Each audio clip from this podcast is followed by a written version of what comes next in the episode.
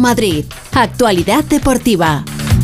¿Qué pasa, Feliz José Castillas? ¿Qué tal, Pepa? Muy buenas. Pues mira, estamos aquí en un fin de semana en el que hay, hay cositas, ¿eh? Hay, hay cositas. Acabo de leer lo de Ceballos, ¿puede ser? Sí, sí, sí. Eso es una de las mm. cosas que vamos a comentar ahora con Fernando Burgos. Eh, antes voy a agendar, ¿vale? Voy a agendar porque ya sabes que es viernes y además hay gente que se va de vacaciones y se puede despistar. ¿eh? hay gente que, lo mismo ya a partir de mañana pues desconecta y desaparece, se le va la pinza y, no se entera de las cosas. Eh, me voy a poner como nuestros compañeros de informativos y voy a hablar primero en clave local. Ah. clave en Comunidad de Madrid, ¿vale? Y tenemos Alcorcón Castellón, ahí está, ahí está, Zamorano.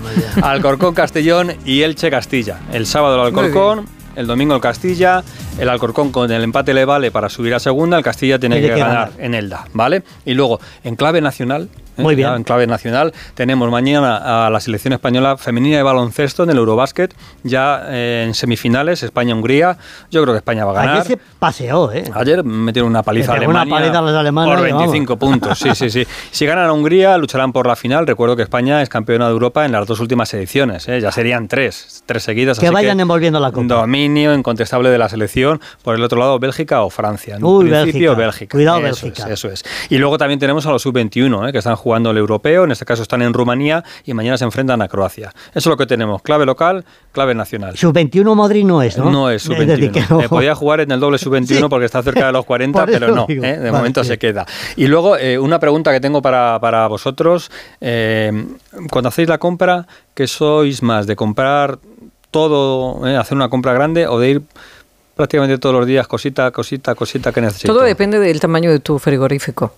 Mm. Bueno, pero eso ya sabes tú el que tienes, ¿no? Con lo cual eh, te pregunto directamente. Ah, es pequeño. Todos los días un poquito. cosita. Yo voy todos los días a la compra. todos los días a la compra. Me gusta ver el género, decir esto está fresco, este besugo, el ojito no tal. que, soy como el Madrid. O sea, nada de anunciar todo de golpe, sino un poquito a poco, ¿no? Sí, yo poquito a poco. Burgos, ¿qué tal, Fernando? Buenas tardes. Me encanta Uf, pillado casi, casi. Buenas tardes. A mí no me preguntáis ni por el frigorífico ni por la compra. Sí, sí, te iba a preguntar por eso. Tú, tu frigorífico no te acuerdas ni cómo es. cómo es. Si, no, para ni. No el otro día le tuve que preguntar a una vecina que dónde estaba su casa, que cuál era el número. es que de verdad. Yo intento Qué tener. lástima, el pobre se ha quedado Sí, sí, es una lástima, Pepa. Es, es, deprimente y encima me lo recuerdas y bueno, pues no deja de ser. Yo intento tener mucha fruta y, y leche y agua. Mm. Sí, y luego lo demás. Leche buena, ¿eh? Día a día. Sin lactosa y semidesnatada, es lo que suelo tomar. Y, y agua, que ahora para estos tiempos que vienen es muy necesaria y también cuando no hace tanto calor y el día a día pues fundamental sobrevivir esto es un ejercicio de supervivencia diaria chicos tenemos Quizás que como el Madrid. Una, una moraleja de todo lo que estás diciendo de tu nevera, que me estoy perdiendo. Sí, sí, escucha, eh, encuentra, eh, dila y encuéntrala y es verdad. Mm. La moraleja que puedas poner es cierta, pero cierta como la vida misma. Pero incluso con esa moraleja no me quejo, ¿eh? Mm. No me quejo. ¿Ceballos en qué categoría le metemos, Fernando? ¿En la fruta? En, la verdura? ¿En la verdura? ¿En el cajón de los huevos? ¿En el pescado, la carne? yo le meto, a mí me encanta la carne, me gusta muchísimo. Yo le meto en, en, en la, en el recipiente de, de, la carne, porque la carne es de lo que más caro vale, ¿verdad? Mm. Sí, suele valer muy caro también el pescado, pero la carne es es carísima. Pues Ceballos yo creo que está entre lo caro de, la nevera del Madrid. No por lo que cobra, sino por lo que ha costado esta renovación, que no es como la de Cross y Nacho y como la próxima de Modric de un año, sino que el Madrid y Ceballos han ampliado ese contrato que finalizaba dentro de siete días hasta el 30 de junio del 2027. O sea, cuatro temporadas más. Y se convierte ya es oficial en el séptimo centrocampista del Real Madrid para la próxima temporada. Ojo a esa línea del Madrid. El año pasado el Madrid no quería tener siete. De hecho, si no se hubiera ido Casemiro, Ceballos se hubiera marchado. En agosto del año pasado se marchó Casemiro, se quedó Ceballos para que fueran seis. Se mantienen los seis y ha fichado a Jude Bellingham, que también podía jugar un poquito más adelantado, pero que es un centrocampista como Luka Modric y Ceballos, que llegó eh, en junio del en junio del 2016, seis, 17, seis temporadas, seis temporadas, pero dos estuvo cedido en el, en el Arsenal.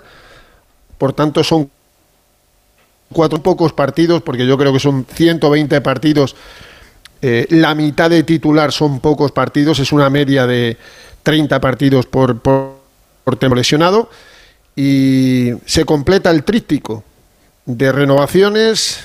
El miércoles Cross, el jueves Nacho, el viernes Ceballos y entre este fin de semana y la próxima semana se va a completar lo de Luca. Hay quien tiene todavía dudas, ¿eh? en el Madrid no hay notificación al respecto sobre que Modric se vaya a ir a Arabia pese a la oferta mareante, no tanto como la de Benzema, Cristiano o Messi, pero sí a la altura de otros futbolistas como, como Kanté, por ejemplo, es una cantidad indecente, a lo mejor son seis veces más de lo que cobra por temporada en el Real Madrid, pero no hay noticias, por tanto se confía en que Modric eh, diga sí, bueno, ya lo ha dicho, no, que no cambie de opinión, que no diga, oh, no, me voy, como ha hecho Benzema, por ejemplo.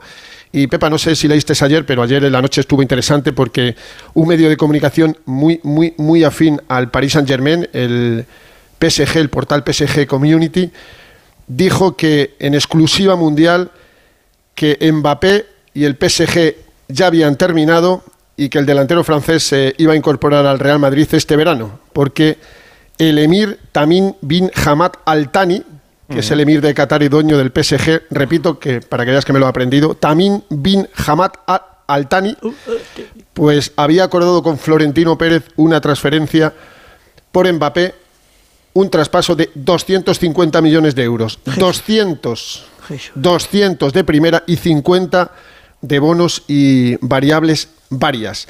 En el Madrid no dicen, Pepa, ni mu, pero cuando te digo ni mu, ni mu, están a la expectativa. Es evidente que si Mbappé se pone a tiro, que al parecer se va a poner a tiro, el Madrid va a ir a por él, pero las informaciones desde París son que este verano el PSG va a traspasar a Mbappé al Real Madrid. Por tanto, que lo hagan prontito y así no nos tienen hablando de esto no, no, no, no, no, tranquilo. Yo esto lo meto en el cajón de congelados y lo dejo ahí poquito a poco eh, para que vaya. Congeladísimo. en la mojama, lo voy a meter yo como seguís hablando de esto. Adiós, Fernando. Eka. Pues un abrazo. Y buenas vacaciones, ¿eh? Pásalo bien, adiós, ¿eh? Adiós, adiós. Con la sombra Se va a Burgos de vacaciones. Qué suerte tiene. Se va de vacaciones, Burgos. Qué suerte. Pues si es que las necesitas. Claro. Aquí más de uno se va de vacaciones, me parece a mí. Eh, vamos a cambiar de asunto y vamos con el Getafe. Por fin. ¿De verdad? Sí, sí, ya esto está, está embolsado. ¿No será como lo de empapado? Embolsado y cerrado. Alberto Fernández, ¿qué tal? Buenas tardes. Hola, Félix, Pepa Borrasca, ya está, ya se acabó el culebrón, ya es oficial, hace unos minutos lo ha publicado así el Getafe. Pepe Bordalás, nuevo entrenador, porque es nuevo contrato, por lo tanto así hay que decirlo, nuevo entrenador del Getafe para las dos próximas temporadas. Ha firmado hasta 2025.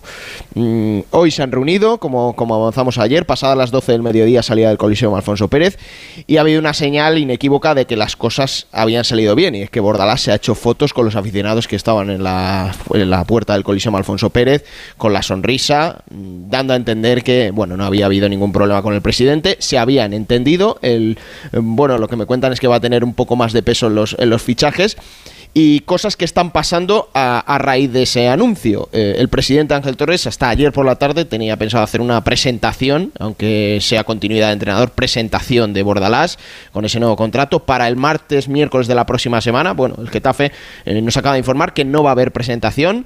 Eh, bueno, no sé de quién habrá sido decisión, yo intuyo que habrá sido más del propio Bordalás que del presidente. Así que va a haber Bordalás para rato en el Coliseo Alfonso Pérez. Yo ahí ya doy un poco de mi opinión porque que un entrenador haya estado casi tres semanas mm, haciéndose rogar, dudando, al final haya firmado con un presidente que tenía más opciones encima de la mesa y que incluso prefería esas opciones antes que Bordalás, pues bueno, al final sale entendido, pero no sé yo si eso va a acabar del todo bien. Pues lo veremos. déjanos porque cuerpo nos has dejado. Gracias, Alberto. Un abrazo, amigo. Hasta luego. Adiós. Bueno, hemos solucionado lo de Pepe. Vamos a ver si arreglamos lo de Paco. ¿eh? Vamos a ver. Lo de Francisco, el, entrenador del Rayo. A ver, Raúl Granado, buenas tardes. ¿Se soluciona o no? ¿Qué tal? Buenas tardes. El contrato ya está firmado. Ah, entonces... Lo que pasa que todavía no es oficial. Entonces, bueno, es, un paso importante lo de firmar un contrato, pero ya sabéis que yo en el Rayo mm, solo me creo las cosas cuando las veo. Y así eh, y todo, a veces tampoco.